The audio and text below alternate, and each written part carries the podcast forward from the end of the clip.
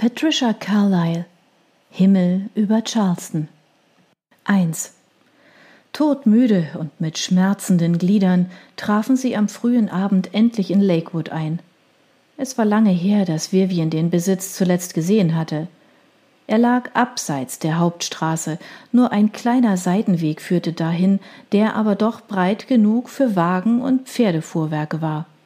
Inmitten eines Eichenhains erhob sich auf einem kleinen Hügel das Herrenhaus, ein rotes Backsteingebäude, an dessen Vorderfront eine weiß gestrichene Galerie entlang lief. Eine Freitreppe führte zur Galerie hinauf, in deren Mitte sich der Haupteingang befand. Am Geländer der Galerie hingen Blumentöpfe herab, aus denen gelbe Blütenköpfe wie Sterne hervorleuchteten. Auch die Blumen in den Beeten vor dem Haus blühten in den verschiedensten Farben. Zusätzlich zum Haupteingang auf der Galerie gab es auch unten zwei Eingänge, jeweils rechts und links der Treppe. Eine vierte Tür war hinter dem Haus, die von den Bediensteten benutzt wurde und direkt in die Küche führte. Rund um die Besitzung erstreckten sich weite Waldflächen, die nur hier und da durch vereinzelte Felder unterbrochen wurden wo die Nahrungsmittel für den täglichen Bedarf angebaut wurden. Hinter dem Haus waren drei Koppeln, auf denen Herbert seine Zuchtpferde hielt. Links vom Haus ging es hinunter zum Fluss, einen Nebenarm des Cooper River. Dort befand sich auch ein kleines Bootshaus, wo die Wellesays einen Schoner und mehrere Ruderboote liegen hatten. Als Vivian und ihre Begleiter sich jetzt dem Anwesen näherten, erblickte Vivian drei Gestalten auf der Terrasse.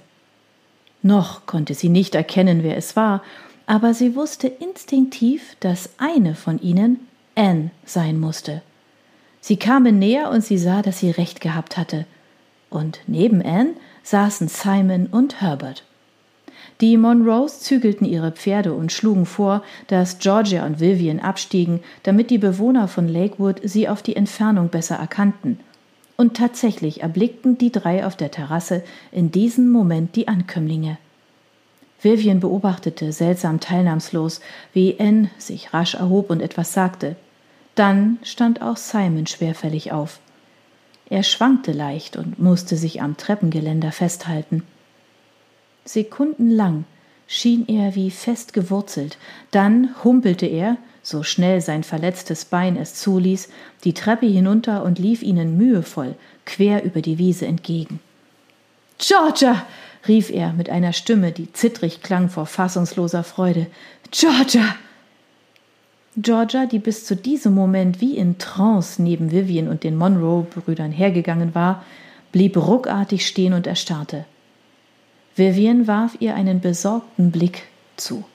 Doch da machte Georgia bereits einen ersten vorsichtigen Schritt auf Simon zu, dann noch einen, und dann lief sie, so schnell ihre Füße sie trugen. Sekunden später lag sie in Simons Armen. Einen Augenblick später fielen sich auch Vivian und Anne in die Arme. Während Vivian über Annes Schultern spähte, sah sie, wie Simon seine Frau fest an sich presste und Georgia an seiner Schulter hilflos schluchzte. Und auch Simon liefen Tränen über die Wangen.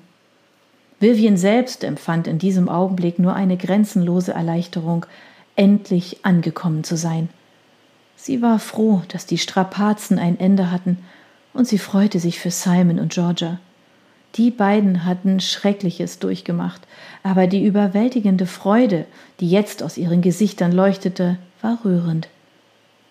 Unvermittelt überkam Vivian der Wunsch, sich auch in die Arme eines Mannes stürzen zu können und so gehalten zu werden wie jetzt Georgia, und eine widersinnige und dabei kaum erträgliche Sehnsucht nach Cole überkam sie. Aber Cole war fort, fort im Kampf, und sie hatte ihm noch nicht einmal Glück gewünscht. Später am Abend saßen alle zusammen auf der Galerie, Vivian und Georgia hatten gebadet und fühlten sich, wenn auch müde, so doch einigermaßen erfrischt. Georgia war sehr ruhig und wich nicht von Simons Seite. Es wurde Vivian schnell klar, dass Georgia inzwischen ganz genau wusste, was auf Belabres geschehen war. Doch nun, wo sie sich nicht mehr ins Vergessen flüchten konnte, war der Schmerz für sie umso schlimmer. Sie begann erst jetzt richtig zu begreifen, welchen Verlust sie erlitten hatte. Simon bemühte sich rührend und liebevoll um seine unglückliche Frau, und das, obwohl seine Wunde immer noch nicht ganz ausgeheilt war. Er hatte noch immer starke Schmerzen beim Gehen und sollte Anns Meinung nach eigentlich im Bett liegen. Aber Simon fegte Anns Bedenken mit einem Lächeln beiseite. Und auch wenn er sich fröhlich gab, war nicht zu übersehen, dass er es ebenso wenig ertragen hätte wie Georgia, sich an diesem Abend auch nur einen winzigen Augenblick lang von seiner Frau zu trennen. Vivian hatte dafür volles Verständnis. Der Schock, der Simon nach seiner Ankunft auf Lakewood an den Rand eines Zusammenbruchs gebracht hatte, wie sie von Anne erfuhr, zeigte sich noch immer in den tiefen Linien, die sich in den letzten Tagen in Simons schmale Wangen gegraben hatten.